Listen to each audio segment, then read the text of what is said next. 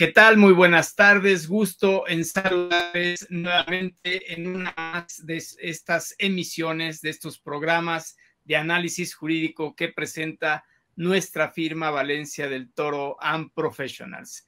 Y ahora, bueno, pues con un tema de mucho interés para nuestra audiencia, un tema de verdad interés para cada uno de nosotros, que es la ciberseguridad o ciberseguridad. Y para ello, bueno, pues hemos invitado a una persona muy experta en el tema que nos acompaña desde España, el licenciado Gonzalo Huerta Fernández. Gonzalo, buenas tardes, ¿cómo estás? Hola, buenas tardes. Muy bien, muchas gracias por la invitación. Al contrario, muchas gracias a ti y conduce también el programa el licenciado Ignacio Jesús Barroso Prieto. Hola Ignacio, ¿cómo estás? ¿Qué tal? Muy buenas, muy buenas tardes. Bueno, pues eh, dando inicio a este programa tan interesante, Ignacio, si nos haces favor de leer la semblanza curricular de nuestro invitado. Perfecto. Gonzalo Huerta Fernández es licenciado en Dirección de Empresas por la University of Lincoln y la Escuela Universitaria Melchor de Jovellanos de Santander y tiene una maestría industrial en electricidad y electrónica industrial en la Politécnica Noreña y de Ingenieros de, de Gijón. Cuenta con certificaciones en Dirección de Seguridad por la Universidad Pablo de Polavide de Sevilla. Es diplomado en Inteligencia Competitiva y Vigilancia Tecnológica por la Universidad Pompeu Fabra de Barcelona y tiene el programa de alta dirección por el IES de la Universidad de Navarra. Desde el punto de vista laboral, es eh, fundador y CEO de GEMET eh, Cyber Security desde 1998 y adicionalmente ha desempeñado una labor profesional directiva en Telefónica España, una de las mayores operadoras del mundo desde el año 92, realizando diferentes funciones directivas eh, vinculadas al mundo de la telefonía y de todo el soporte técnico. Por tanto, pues, pues bienvenido al programa, Gonzalo. Muchas, gracias. Ignacio. Y bueno, pues un currículum bastante impresionante, Gonzalo. Y bueno, iniciando el programa, Gonzalo, eh, la primera pregunta sería, pues, ¿qué tenemos en tema de antecedentes de ciberataques? ¿Cuándo empieza este tema, Gonzalo? Bueno, pues ¿cuándo empieza este tema? Pues muy buena pregunta, porque ahora está muy de moda, pero viene de atrás, aunque tampoco viene muy de atrás. el primer ciberataque así eh, que pudiéramos considerar como tal, porque realmente no, viene de muy atrás, porque tampoco eh, eh, realmente eh, tiene tantos años y evidentemente también afecta a los países de manera diferente. Cuanto más digitalizados están, más vulnerables son y más ciberataques hay. El primero podemos cifrarlo en el año 1988, pero digamos que cuando empiezan de verdad es a partir del año 2000. Hay un ciberataque, un virus que igual los oyentes eh, lo recuerdan, que se llamaba I Love You, que se mandaba a través de la telefonía móvil y este ciberataque eh, que, podemos considerar eh, la nueva era de los ciberataques, o el comienzo, año 2000, eh, costó ya 15 mil millones de dólares a la comunidad. Y después hay otro, otro año, que fue el año 2007, en el que un ciberataque, probablemente de origen ruso, así se determinó en la taxonomía, del mismo, atacó a Estonia como país y paralizó el país. Fue un ataque de de negación de servicio, paralizó el país totalmente. Y después hay otro año mm, eh, importante también, que yo creo que los eh, oyentes, los que nos siguen, lo recordarán, que fue el año 2017 con el famoso WannaCry, ¿no? que este, eh, este virus también afectó a nivel mundial pues empresas, operadoras. ¿Por qué se producen los ciberataques? Tenemos la situación que tenemos actualmente. Bueno, pues eh, eh, una explicación es que, eh, y no se producían antes, porque antes las redes de banda ancha, Internet, no estaba suficientemente desarrollada. Cuando se desarrolló Internet, la filosofía de Internet era proveer de conectividad, o sea, permitir que, en principio, instituciones como eran las universidades, eh, gobiernos eh, y ciudadanos se interconectaran entre ellos y intercambiaran información. Por tanto, eh, eso fue así, se fueron desarrollando las redes de banda ancha hasta el tiempo actual en el que la conectividad es total. O sea, hay países, por ejemplo España, que prácticamente la fibra óptica llega a todos los domicilios, a todos los hogares, y esa conectividad hace que haya muchos servicios de valor añadido por detrás. ¿Qué pasa? Que Internet fue desarrollado desde el punto de vista de la conectividad, pero no fue desarrollado desde el punto de vista de la seguridad. Cuando todo estuvo interconectado y todos los sistemas empiezan a intercambiar información, a partir de ahí es cuando empiezan los hackeos y empiezan los problemas. Eh, porque es el caldo de cultivo, digamos, de los ciberdelincuentes que ven una oportunidad eh, en, los hackeos eh, ciberdelincuentes que pueden ser personas físicas o pueden ser estados. O sea, hay estados que se dedican a, con intereses diferentes, en el mundo de la ciberseguridad, al igual que en el mundo de, militar hay un eje del mal. El eje del mal está compuesto por cuatro países, esto es algo público, no estoy descubriendo nada, que son Rusia, China, Irán y Corea del Norte. Cada uno de esos países eh, tiene intereses diferentes en los hackeos. Y cito estos países como, porque en la comunidad eh, eh, los tenemos así identificados, porque tienen grandes, como digo yo, naves o grandes edificios con mucha gente dedicándose a programar software y a, hacer ataques a la comunidad, o sea, a Occidente, con diferentes eh, intereses, ¿no? Que puedan ser o causar el caos, o robar dinero porque no se encripten los ficheros, o simplemente, pues, interviniendo a lo mejor en, eh, en, la modificación de la conducta de los ciudadanos lanzando bulos a través de Twitter, interviniendo en procesos electorales, como fue, pues, por ejemplo, el de Estados Unidos, etcétera. Gonzalo, ya has comentado varios ejemplos durante la historia de ciberataques, pero creo que sería bueno a lo mejor si nos pudieras tratar, sé que no es fácil, pero tratar de a lo mejor los principales tipos de ciberataques, ¿no? Para tener identificado los principales tipologías de ciberataques que se pudieran dar. Bueno, eh, hay muchos, eh, eh, o sea, hay muchos. Hay un catálogo de ciberataques que son ataques a las aplicaciones móviles, ataques de ransomware, ataques de criptomonedas, ataques de IoT, ataques de denegación de servicio, de ingeniería social dirigidos, ataques de fuerza bruta, de malware, de criptosecuestro o criptominería oculta, de phishing avanzado. pero yo centraría, centraría eh, los ciberataques los concentraría en una serie, eh, en tres, que son los más, peligrosos, ¿no? que son los ataques de ransomware, los ataques de eh, ingeniería social dirigido, dirigida y los ataques de phishing avanzado. ¿no? De acuerdo, Gonzalo. Fíjate que en México tenemos un proyecto, una iniciativa de ley eh, justamente para regular el tema de la ciberseguridad. Y nos da una definición de ciberseguridad, a ver si coincides con ella. Nos dice que es el conjunto de herramientas políticas, conceptos de seguridad, salvaguardas de seguridad, directrices, métodos de gestión de riesgos, acciones, formación, prácticas idóneas, seguros y tecnologías que puedan utilizarse para proteger los activos de cualquier organización y usuarios en el ciberespacio. Eh, no sé si coincidas con esta. Absolutamente. Perfecto. Perfecto, ah, Gonzalo. Bueno, entonces la, pregunta sería: eh, ¿cuáles son los eh, mayores riesgos de, un ciberataque? ¿Qué es lo que está en juego por parte de quien recibe ese ciberataque? Bueno, a ver, yo antes eh, de todo el catálogo eh, de la lista de ciberataques que yo acabo de ahora de nombrar, eh, cité tres como los más peligrosos, que son el ataque de ransomware, de ingeniería social dirigida y de phishing avanzado. ¿no? Mm, ¿Cuáles son los riesgos? Bueno, el ransomware está claro que es el ciberataque más peligroso, o sea, el que más daño hace a una organización porque eh, aunque existe tecnología de detección temprana, de alerta temprana, la tecnología no resuelve los problemas. La tecnología lo que te hace es eh, eh, mm, alertar rápidamente de que estás siendo atacado.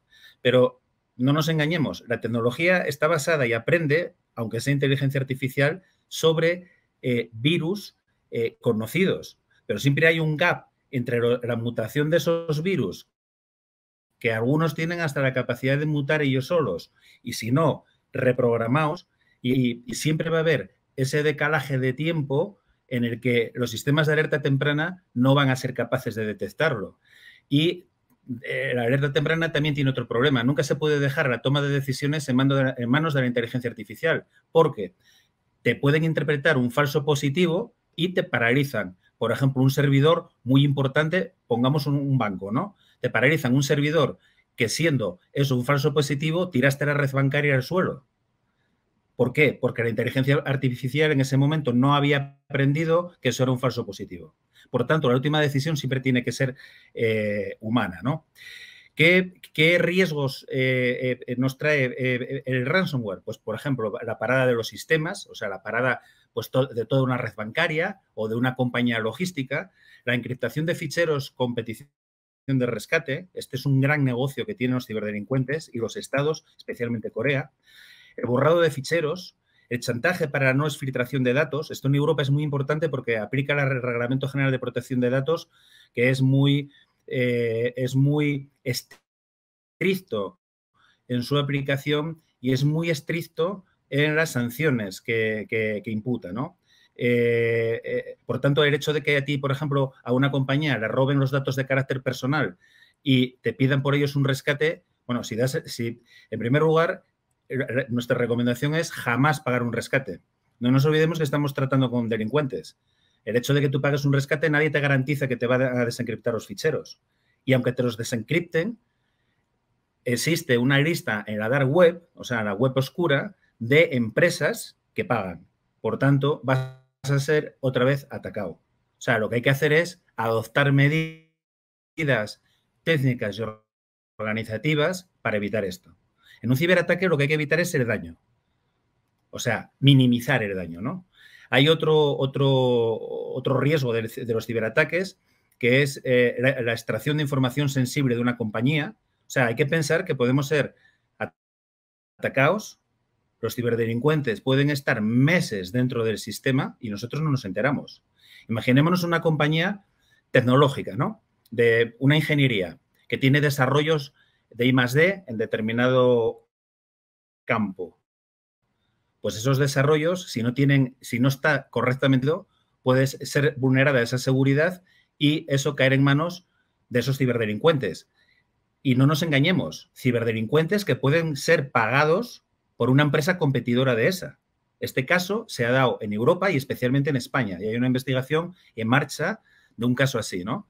De una compañía española que perdió un contrato en, los, Emiratos Árabes de una central termosolar de 500 millones de dólares y, fue ganado por una compañía francesa cuando la empresa española eh, detectó que había sido vulnerada su seguridad, presentó una denuncia entre los cuerpos y fuerzas de seguridad del Estado, intervino un juez, se hizo una taxonomía del ataque, del ciberataque, y se vio que la filtración eh, eh, había venido por ese hackeo. Por tanto, la empresa competidora y que la empresa competidora había contratado a ese grupo de ciberdelincuentes y la empresa competidora, al ver la oferta que iba a presentar la empresa española, presentó una oferta similar, pero un poco más baja y ganó. No estoy descubriendo nada porque esto yo podría acreditarlo con un eh, enlace en el cual eh, pueden ver un vídeo eh, cómo la Guardia Civil Española presenta este caso como un caso de inteligencia económica, porque eso no afectó solo a la empresa española, afecta a la economía nacional de un país. Sí, has comentado, Gonzalo, efectivamente que, los impactos, el riesgo de los ciberataques es muy fuerte y afecta a diferentes áreas de una empresa, ¿no? y lo que se trata es de minimizar ese impacto. Pero un paso previo, que realmente se pregunten muchos eh, oyentes, es cómo tratar en la medida de lo posible, en la medida de lo posible, de prevenir ese ciberataque, ¿no? Porque una vez que ya se produce, se trata de minimizar el impacto, pero cómo prevenir de una forma realista, eh, cómo tratar de prevenir, qué medidas adoptar para prevenir ese ciberataque. Bueno, eh, lo primero que tenemos que tener claro es que un, ciberataque no lo previenes nunca. O sea, nadie puede evitar que te ataquen. Tú lo que tienes que evitar es el daño, el daño mayor. O sea, tienes que evitar que no te paralicen las operaciones, tienes que evitar que no vulneran tu seguridad y extraigan esa información sensible. Yo presenté el caso este ahora de esta compañía española, pero eso lo podemos extrapolar a cualquier, a cualquier sector, al sector hotelero. ¿eh? si la competencia ve nuestros datos, siempre van a ser mejores y nosotros nos va a costar mucho más eh, vender. Eh, por tanto, como lo que tenemos que evitar es el daño, lo que tenemos que eh, tener, como mencionaba antes, son sistemas de alerta temprana, o sea, sistemas que nos eh, eh, avisen rápidamente de que estamos siendo atacados. Pero hay dos aspectos muy importantes en la prevención de los ciberataques. Hay un dato que es público, que es que el 95% de las brechas de seguridad a nivel mundial se producen por fallo humano. Y cuando digo por fallo humano, y, digo a nivel mundial, o sea, estos son datos oficiales, ¿vale? Cuando digo fallo humano, no es solamente el empleado o la persona que está detrás de un ordenador corporativo y entra donde no debe o pincha un enlace o descarga un fichero. Por ejemplo, eh, una vulnerabilidad muy grande son los ataques a la cadena de suministro. Por tanto, hablemos del sector bancario, por ejemplo. El sector bancario que tiene muchas empresas subcontratistas que les están haciendo aplicaciones, pues por ejemplo, para la relación con el cliente, si esas empresas eh, informáticas de desarrollo no están alineadas con la seguridad del banco, eso es un, ese ataque a la cadena de suministro es un fallo humano, porque el programador está cometiendo un error en la programación. Está dejando pistas, está dejando eh, ítems que cuando entran los ciberdelincuentes, eso les ayuda a, eh, a vulnerar la seguridad de, eh, pues concretamente de, de un banco, ¿no? Y no nos engañemos, no estamos hablando de empresas pequeñas, o sea, los zero days esto afecta a Microsoft, a Google, a SAP. O sea, el tema de los, de los errores en la programación, nadie está a salvo de ello. Por tanto, volvemos otra vez al factor humano, ¿no? Por tanto, la gestión del riesgo humano es básica. ¿Cómo eh, minimizamos eh, el riesgo humano? Bueno, pues eh, lo que conviene tener es una estrategia dirigida a esa minimización del riesgo humano. Hay que diseñar programas específicos para cada compañía en función del sector de actividad en el que esté trabajando y en función del área geográfica donde opere.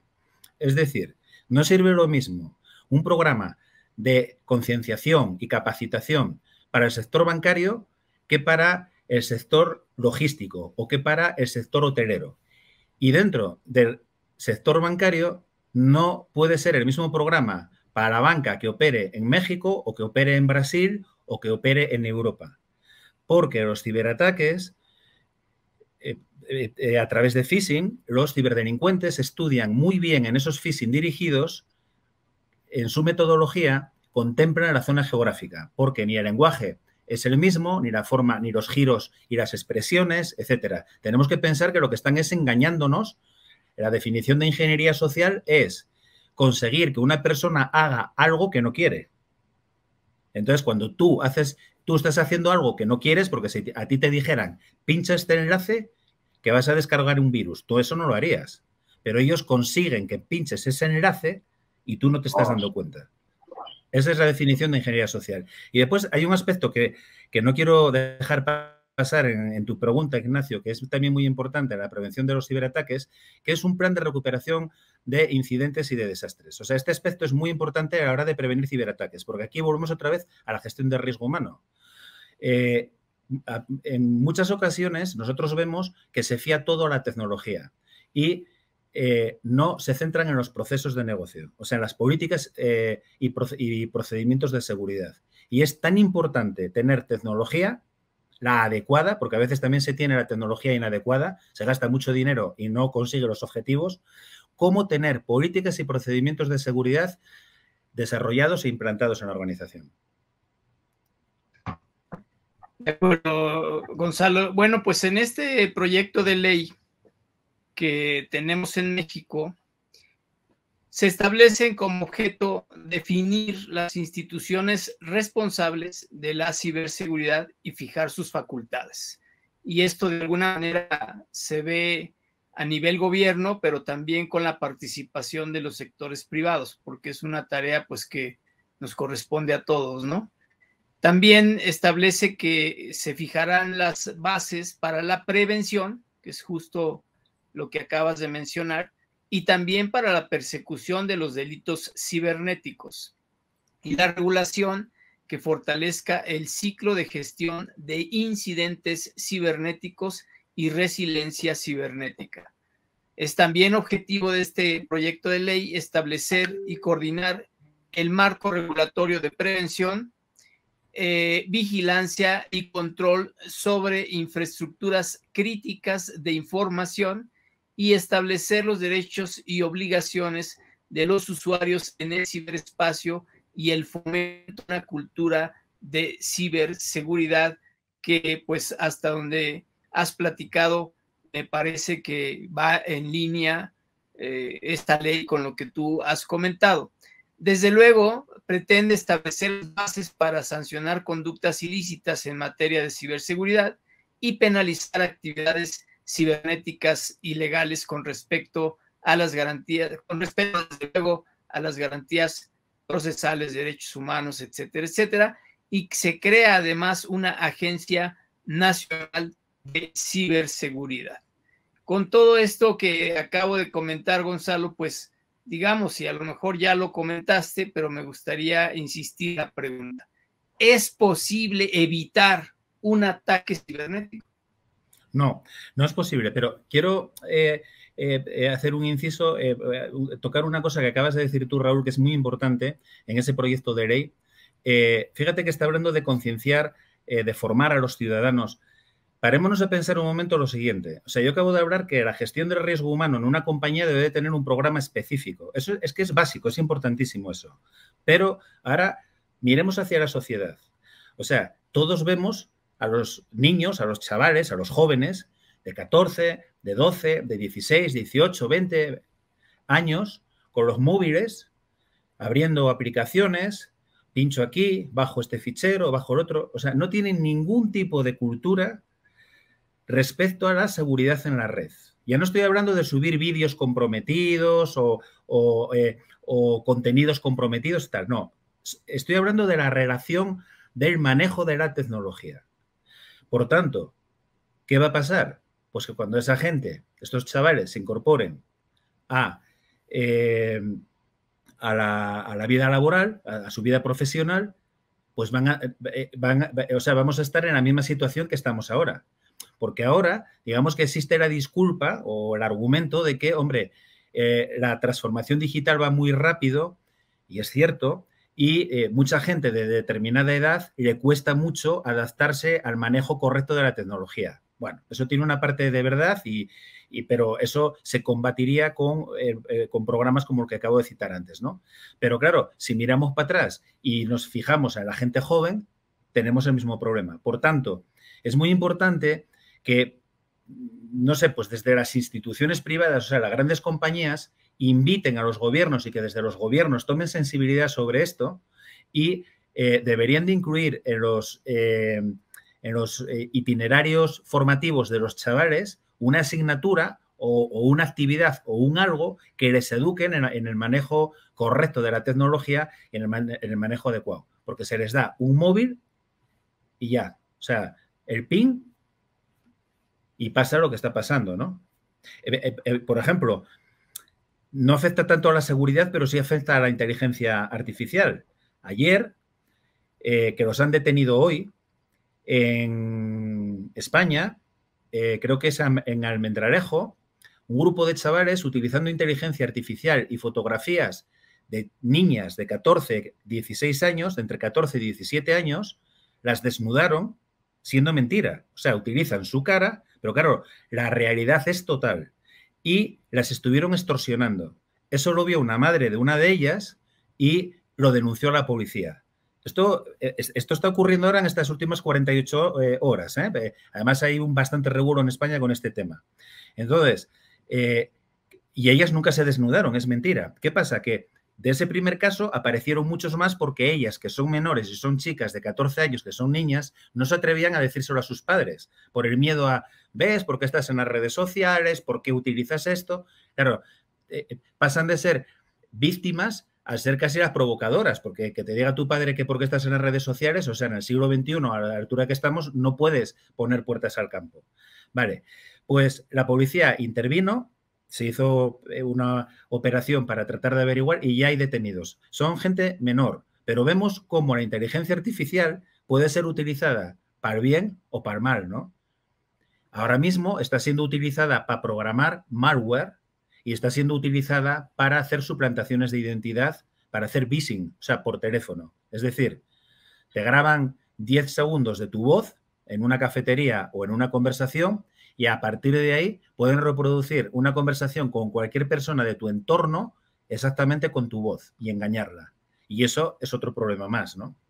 Por tanto, respondiendo a tu pregunta, eh, Raúl, de si se puede evitar un ciberataque, pues rotundamente no. O sea, lo que tenemos que evitar claramente es el daño. O sea, eh, lo dije anteriormente, hay que tener un plan de respuesta a incidentes y, es, y este plan de respuesta a incidentes es imprescindible para que el daño sea menor y sobre todo para la continuidad del negocio. Porque si nos atacan y no tenemos un plan y nos paran la actividad, pues las pérdidas ya no son reputacionales, son pérdidas económicas muy importantes, ¿no? Perfecto. Eh, Gonzalo, volviendo un poco al tema regulatorio, comentaba antes Raúl el proyecto de ley aquí en México para todo el desarrollo de, la ciberseguridad. El antecedente previo en el sector bancario ya hubo unos primeros antecedentes de, regulación de ciberseguridad, pero más limitados solo al sector bancario. Entonces, la pregunta, Gonzalo, es, eh, fuera de México, incluso fuera de España, a nivel internacional, ¿existe o va a existir o en qué, situación se encuentra la regulación internacional en, esta materia? Bueno, de manera armonizada no hay una regulación internacional. Eh, Europa ha hecho mucho, pero no existe. Eh, Estados Unidos es muy laxa, hay un estado que no sé cuál es ahora mismo, no sé si es California, que tiene, eh, pero vamos, no se parece en nada al Reglamento General de Protección de Datos. Europa en ese sentido sí que va bastante por delante y ha hecho el Reglamento General de Protección de Datos, que creo que entró en vigor en el año 16, y aunque al principio hizo mucho ruido y levantó mucho polvo porque es muy exigente, tiene muchos artículos, realmente viéndolo con perspectiva ahora, ha hecho muchísimo por la elevación de la seguridad de todas las empresas e instituciones europeas. Aún así, hay unos problemas de seguridad en Europa tremendos. Y eh, yo soy de la opinión que las leyes, si no tienen medidas coercitivas, o sea, sancionadoras, al final no se cumplen. Entonces, ¿qué pasa? Que Aún así, hay muchas empresas, muchos directivos y muchos responsables políticos de administraciones, llevadas a, España serían gobiernos regionales o ayuntamientos, y aquí pues serían estados, ¿no? Que no toman medidas, no se toman en serio la seguridad. ¿Por qué? Porque no tienen responsabilidad penal. Entonces ahora va a entrar una directiva que se llama la NIS 2 el próximo año, que aplica a muchas empresas de diferentes sectores, especialmente sectores estratégicos, porque tenemos que pensar que cuando un grupo de ciberdelincuentes, o sea, la guerra híbrida, es la que utilizan países como Rusia, o sea, Rusia está siendo el país muy activo con la, guerra híbrida y después de la invasión de Ucrania más todavía, ¿no? Entonces, la guerra híbrida va dirigida a crear el caos en un país y, se puede crear perfectamente, o sea, te hacen un ciberataque al sistema de, eh, por ejemplo, petrolero y el hecho de que a ti te paralicen los oleoductos o te paralicen las centrales eléctricas, pues crea un caos tremendo, ¿no? Esta directiva, la NIS 2, eh, va en ese sentido y ya aplica responsabilidades penales a los directivos de las compañías y a los, eh, eh, a los poderes públicos, a los responsables públicos, con sanciones en las que les inhabiliten por años poder ejercer cargo público alguno, ¿no? Y, el Reglamento General de Protección de Datos también tiene un artículo en el que se especifican los dos tipos de sanciones, solo tiene dos, dos, sanciones, que las llama la de menor cuantía y la de mayor cuantía. La de menor cuantía son 10 millones de euros o el 2% de la facturación de la compañía. Y el de mayor cuantía son 4% de la facturación de la compañía o 20 millones de euros. O sea, serían el equivalente a, 100, a 340 millones de pesos y 180 millones de pesos, más 360 y 180 millones de pesos de sanción. Y además dice explícitamente que siempre se aplicará la de mayor cuantía. Es decir, una compañía, si esa ley estuviera aquí, una compañía mexicana, eh, después de tener una brecha de seguridad, cuando interviene eh, la Agencia de Protección de Datos, determina que ha habido negligencia por parte de esa empresa y aplicarán ese 4% o esos 380 millones de pesos. Y si los 380 millones de pesos son menores que el 4%, pues la sanción será ese 4%. Yo invito a los que están eh, siguiendo el programa que escudriñen un poco en Google y vean las sanciones que se han impuesto en Europa pues a compañías precisamente como Google o Microsoft, pero especialmente a Google y a Amazon también. Pero son multimillonarias y las han tenido que pagar, evidentemente. Muy bien, Gonzalo. También eh, entiendo que en donde están muy, muy avanzados en un proyecto de ley de ciberseguridad es en Inglaterra. Parece que es un proyecto también bastante robusto y que está a punto de salir como una ley de prevención importante. Tenemos una pregunta en nuestra audiencia, Gonzalo, que nos dice, ¿cuáles son las medidas clave que debemos tomar para protegernos eficazmente contra posibles ciberataques y salvar la seguridad de nuestra empresa y los datos de nuestros colaboradores? Bueno, no hay una medida solo, hay que, hay que adoptar varias medidas, ¿no? O sea, por una parte están las medidas eh, técnicas, o sea, la, la seguridad, la ciberseguridad es solamente una parte de la seguridad de la información. O sea, nosotros lo que tenemos que poner eh, a, salvaguarda, lo que tenemos que proteger es la información, o de una compañía, o del gobierno, o de lo que sea. Y eh, en esa información, eh, imaginémonos un cajón, ese cajón tiene otros cajones dentro con informaciones diversas. Pueden ser datos de carácter personal, pueden ser los balances de la compañía, pueden ser los planes estratégicos, etc. ¿Sobre qué se soporta esa información? Se soporta sobre cuatro pilares que son tecnología, procesos, personas y continuidad del negocio. La tecnología es lo que afecta a la parte que nosotros llamamos más ciber. O sea, eso tendremos que desplegar en función de la arquitectura de red que tengamos y de la forma de trabajo de esa empresa que nos está preguntando, tendremos que desplegar determinada tecnología que nos permita monitorizar todos esos dispositivos y que nos alerte tempranamente cuando sufrimos ese ciberataque. Bien, pero si tenemos eso y no tenemos procesos, o sea, un plan de respuesta a incidentes, es como si no tuviéramos nada, porque eso nos va a avisar que nos están atacando, van a entrar, pero ¿y después qué?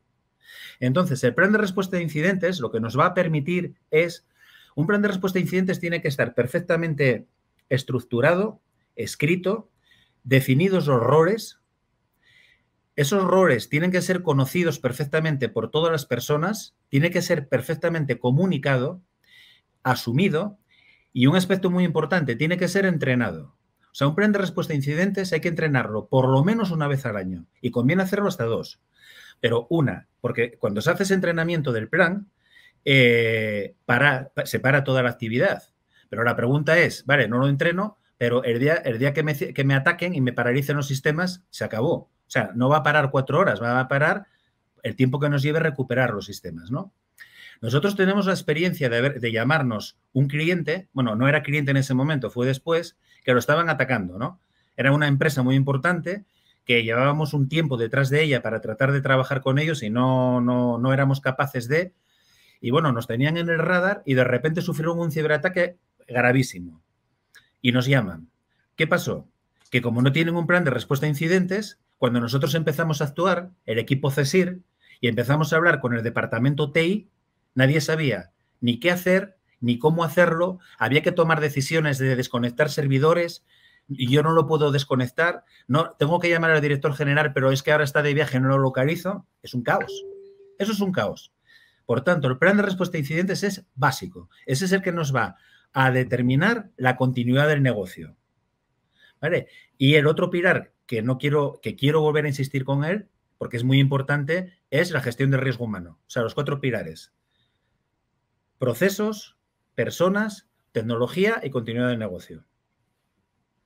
Muy bien. Y bueno, digamos, eh, Gonzalo, ¿realmente la pura tecnología resuelve los problemas de ciberseguridad? Porque yo creo que es la creencia de mucha gente. Eso es un error tremendo. Esto, yo no sé si habrá muchos informáticos escuchándonos, pero seguramente si hay alguno no le va a gustar lo que voy a decir, pero bueno, pero es que es la realidad, ¿no? Eh, a mí me gusta mucho una frase de un eh, criptógrafo, un matemático, un criptógrafo eh, americano, que es divulgador además en materia de ciberseguridad, es una persona de las más reputadas a nivel mundial, podemos decir que está en el top 10, o sea, entre los 10 más reputados, que se llama Brooke Snyder. Brooke Snyder dice, si piensas que la tecnología va a resolver tus problemas de seguridad, está claro que ni entiendes tus problemas ni entiendes la tecnología. Y creo que eso, esta frase centra perfectamente la pregunta, ¿no? ¿Hay alguna tecnología que nos permita eh, eh, eh, resolver nuestros problemas de seguridad? No. O sea, no.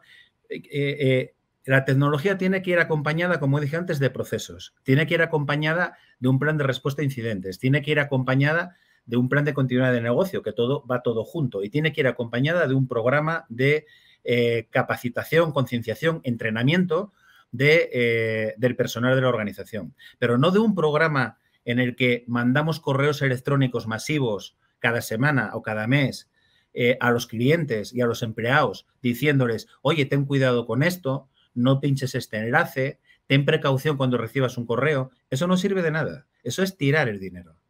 El programa tiene que estar específicamente diseñado y tiene que permitirnos medir tiene que permitirnos medir dónde estamos ahora y a dónde tenemos que llegar. Tiene que permitirnos eh, minimizar el riesgo, o sea, poder identificar cuáles son las personas de nuestra organización que tienen mayor riesgo de crear una brecha de seguridad. ¿Para qué? Para trabajar específicamente con esas personas.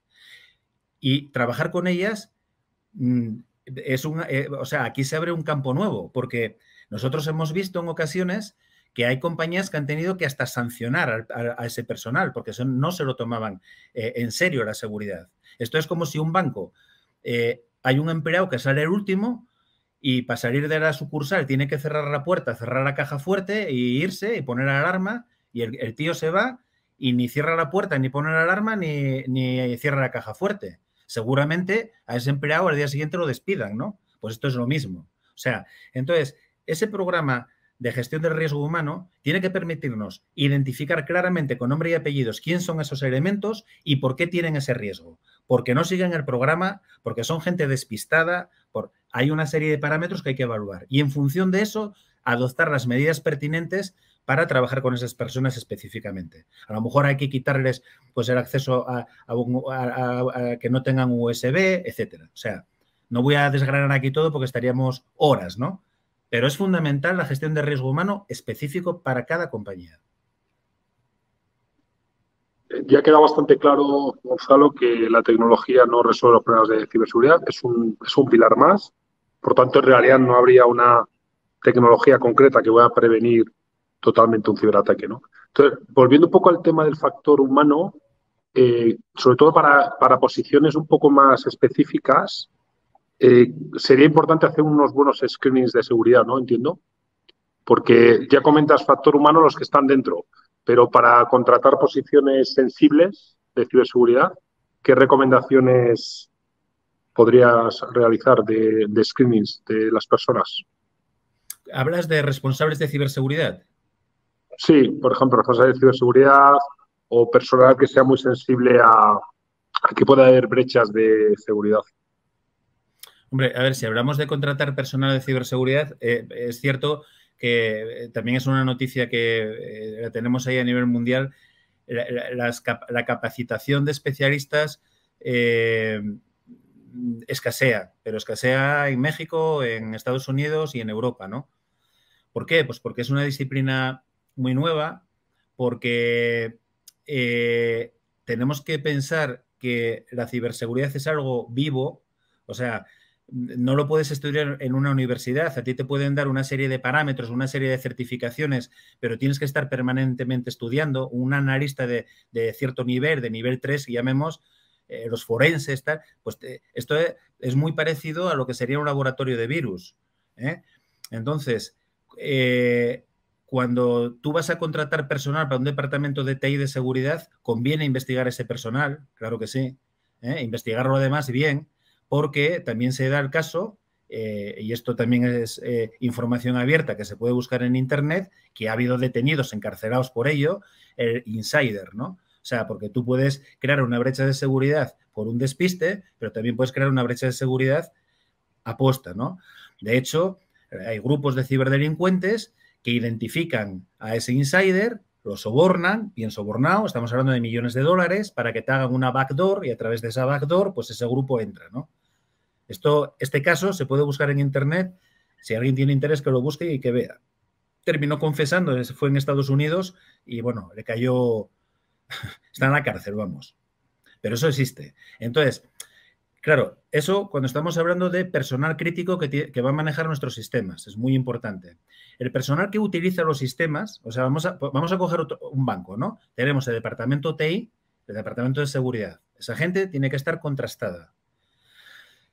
Hay, otra cosa que, mira, a, a, tenor de esta pregunta, cuando un cliente contrata una empresa de seguridad, como pueda ser la nuestra, debería de preguntarse qué tipo de personal tiene mi empresa. Porque a ver si me vas a contratar a mí y te vas a crear un problema. ¿Vale? Esto lo podemos llevar perfectamente y se entiende muy bien en la seguridad física.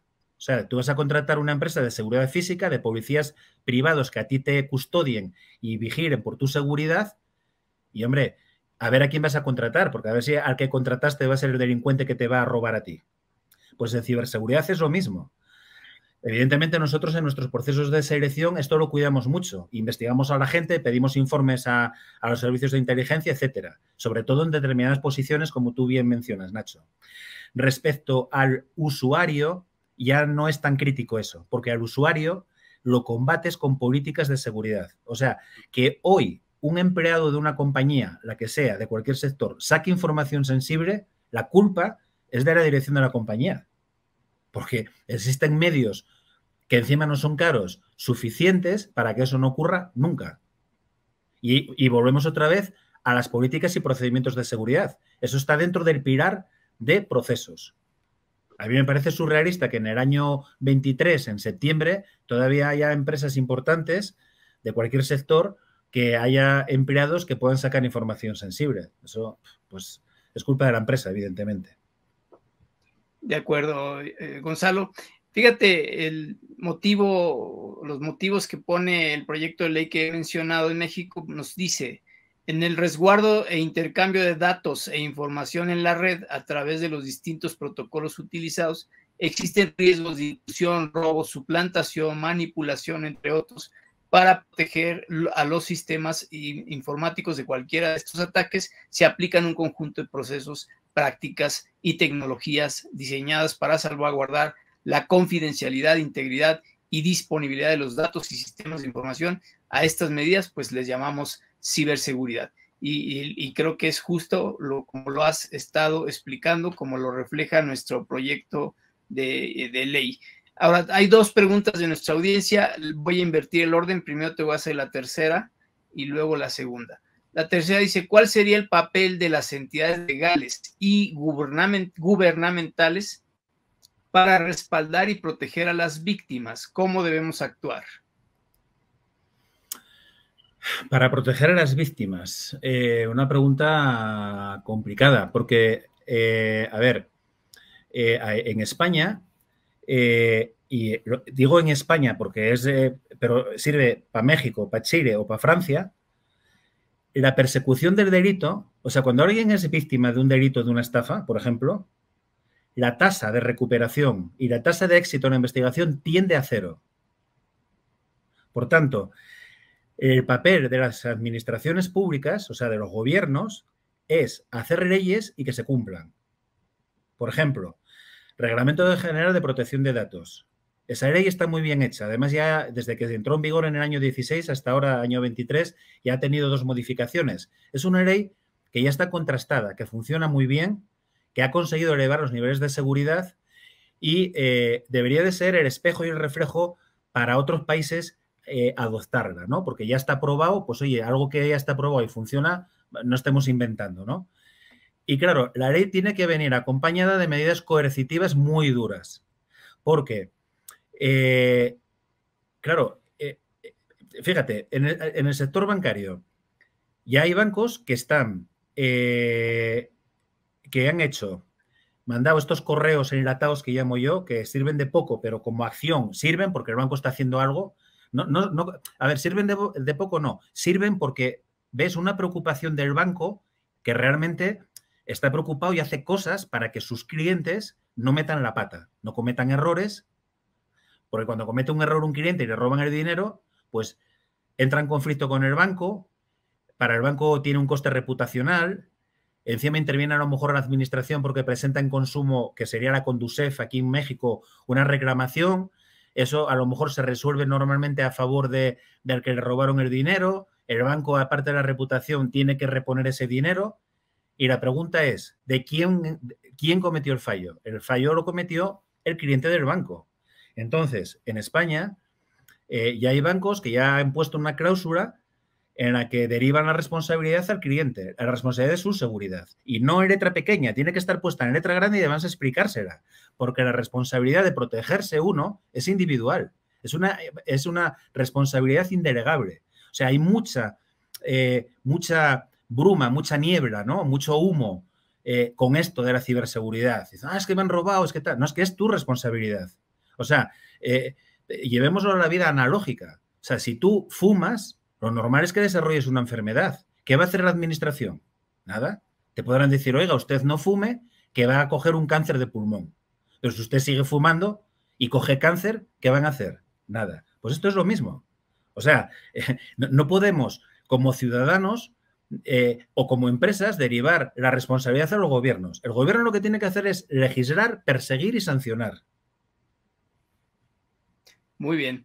Y la segunda pregunta, porque me salté el orden, es ¿cuáles son las tendencias más actuales y relevantes en el campo de la ciberseguridad?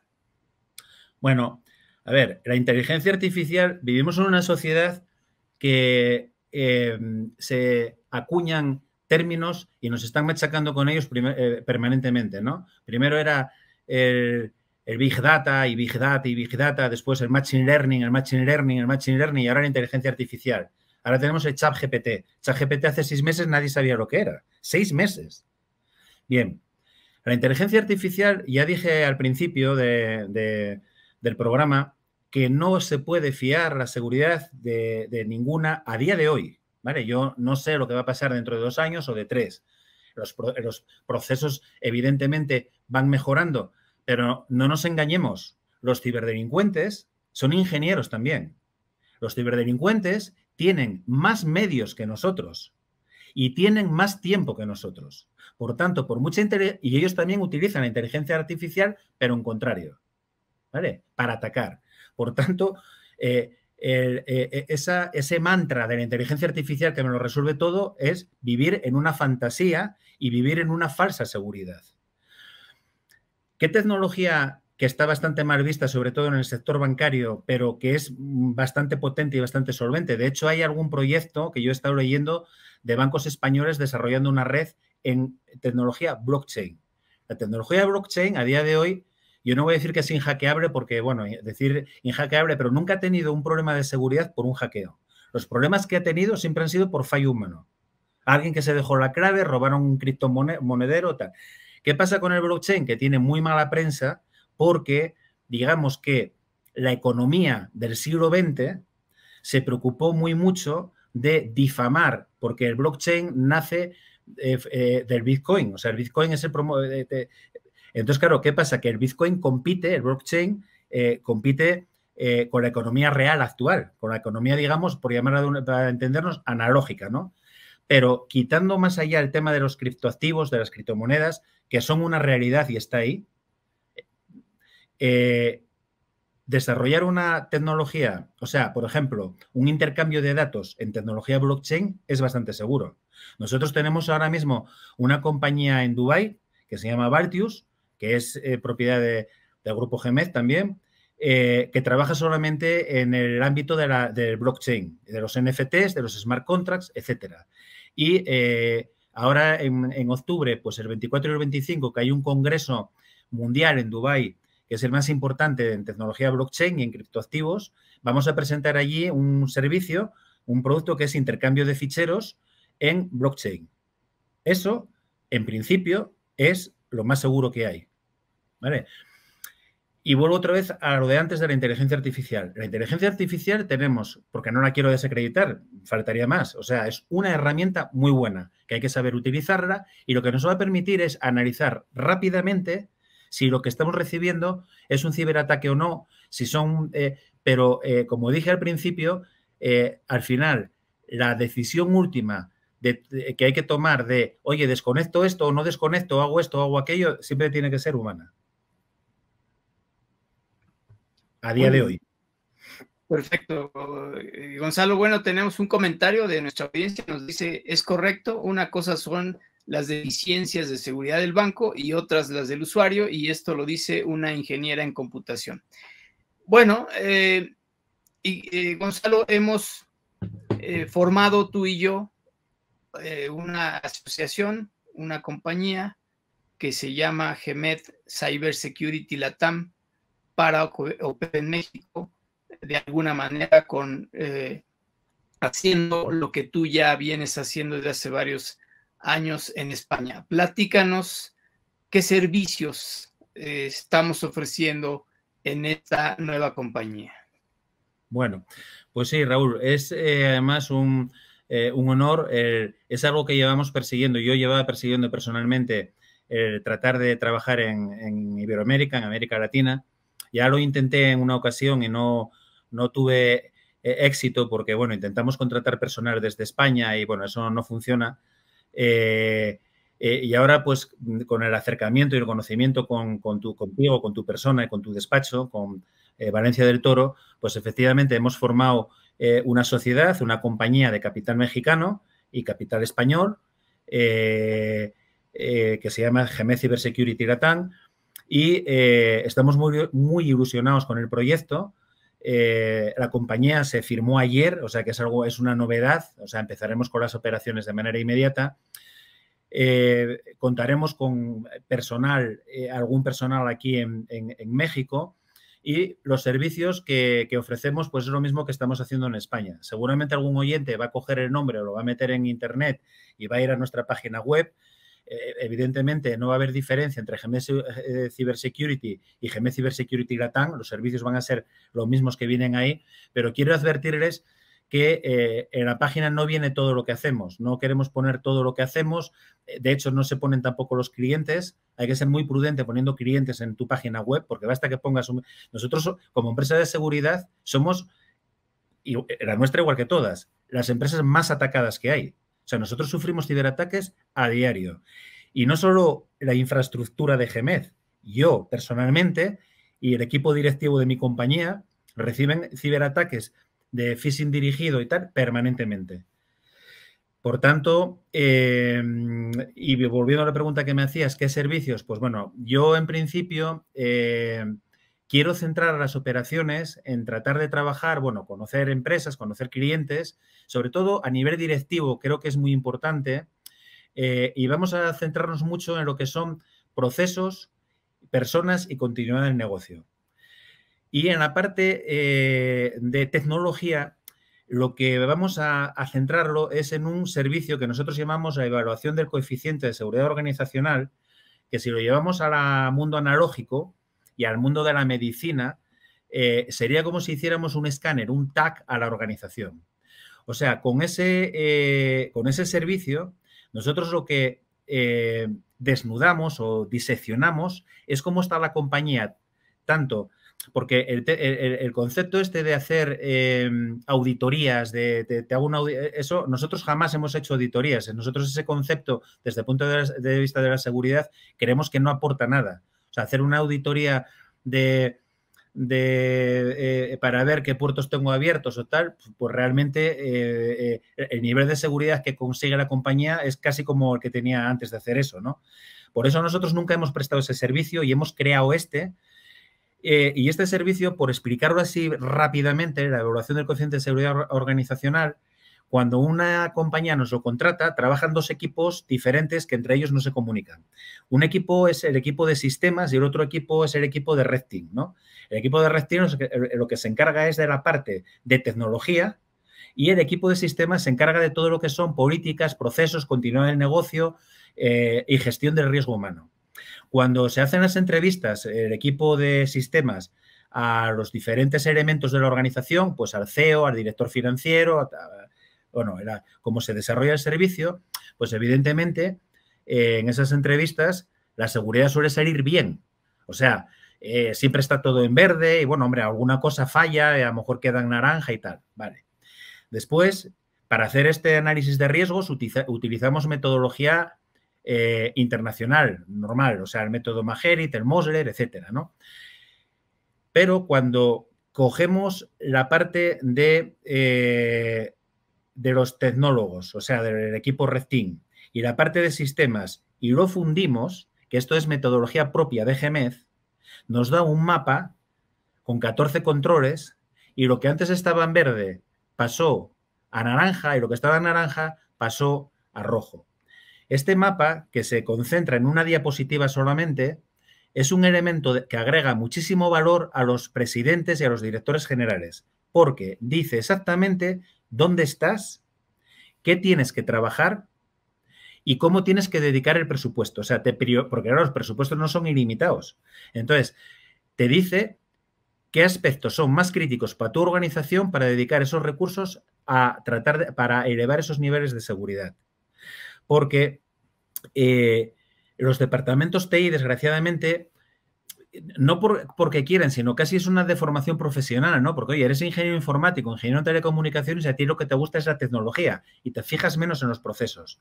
Claro, te llegan los vendedores de tecnología que yo a veces eh, un poco en tono jocoso los llamo el vendedor de crecepelo, que te vende una tecnología maravillosa que tiene inteligencia artificial, que la despliego y ya estás cubierto. Y es mentira, eso es falso. ¿Vale? Entonces, eh, este servicio agrega eso, muchísimo valor, pero agrega valor al CISO y agrega valor al director general, porque el director general, a mí cuando me dicen, no, no, si ya estoy cubierto, ya lo tenemos todo hecho, digo, vale, hagamos este ejercicio. Si realmente después de hacer este ejercicio, la información que te va a dar a ti, que te va a agregar, lo tienes todo hecho, entonces sí que ya puedes dormir tranquilo. Pero si no lo tienes todo hecho, igual tienes que empezar a hacerte preguntas o empezar a hacer preguntas hacia abajo, ¿no? Y después los otros dos servicios que queremos dar, como decía antes, son el tema de la gestión del riesgo humano, que nosotros ahí tenemos mucho expertise. Tenemos ahora mismo del orden de 25, 30 mil usuarios en operación, o sea, en, gestión a nivel mundial, porque no solo prestamos servicios en España, prestamos servicios allá donde nuestros clientes nos lo demandan. Tenemos empresas que son multinacionales, que tienen sedes o tienen gente trabajando en Alemania, en Austria, en República Dominicana, tal, y prestamos el servicio ahí. Y eh, la otra, eh, el otro área que queremos trabajar aquí es eh, la parte de procesos, o sea, lo que son los planes de respuesta a incidentes, ¿no? Ayudar a las empresas a, gestionar eso. Excelente, Gonzalo. Pues muchas gracias y yo también estoy muy contento con esta alianza y seguro de que este negocio va a funcionar de manera, de muy buena manera en México. Agradecemos tu participación, se nos ha acabado el tiempo. Muchas gracias por compartir tu experiencia con nuestra audiencia y muchas gracias también, Ignacio, por tu conducción. Gracias a vosotros por invitarme, por la invitación. Y nada, seguimos en contacto. Cualquier cosa ya los oyentes saben dónde nos tienen y dónde está eh, nuestra sede. Excelente, muy bien. Y a nuestra audiencia, muchas gracias por estar presentes y los esperamos en nuevos programas de análisis jurídico. Gracias. Gracias.